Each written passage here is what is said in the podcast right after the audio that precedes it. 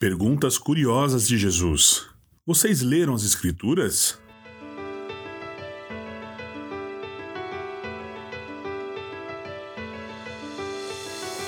Quando Jesus terminou de dizer essas coisas, deixou a Galiléia e foi para a região da Judéia, a leste do Rio Jordão. Grandes multidões o seguiram, e ele curou os enfermos. Alguns fariseus apareceram e tentaram apanhar Jesus numa armadilha, perguntando: Deve-se permitir que um homem se divorcie de sua mulher por qualquer motivo? Vocês não leram as Escrituras? respondeu Jesus. Elas registram que, desde o princípio, o Criador os fez homem e mulher, e disse: Por isso o homem deixa pai e mãe e se une à sua mulher, e os dois se tornam um só. Uma vez que já não são dois, mas um, que ninguém separe o que Deus uniu.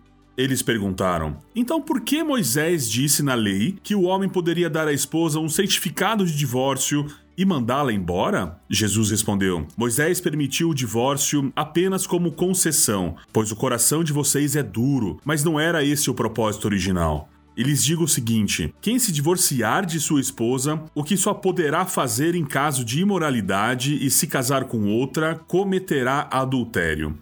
Os discípulos de Jesus disseram: Se essa é a condição do homem em relação à sua mulher, é melhor não casar. Nem todos têm como aceitar esse ensino, disse Jesus, só aqueles que receberam ajuda de Deus. Alguns nascem eunucos, alguns foram feitos eunucos por outros, e outros a si mesmos se fazem eunucos por causa do reino dos céus. Quem puder, que aceite isso.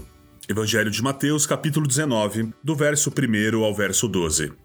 Na leitura de hoje, Jesus responde uma pergunta com outra pergunta, como muitas vezes. Vocês não leram nas Escrituras?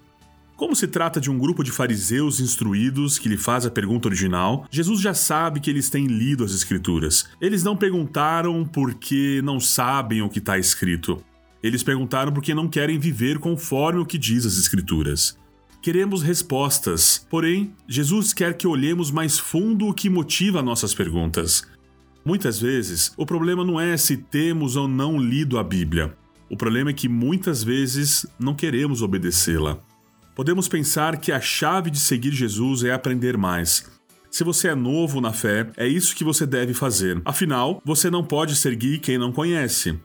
Para outros, todavia, que vivem na caminhada há mais tempo, podemos estar sofrendo de uma obesidade de informação, ou seja, recebemos mais informação das Escrituras que estamos dispostos a aplicar.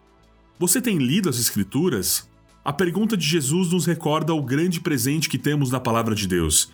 Afinal, com ele não temos que adivinhar qual é a vontade de Deus para as nossas vidas. Quando Satanás tratou de tentar Jesus três vezes, cada vez Jesus citou as Escrituras. Neste momento, Jesus nos recorda que não só de pão viveremos, mas de toda a palavra que vem da boca de Deus.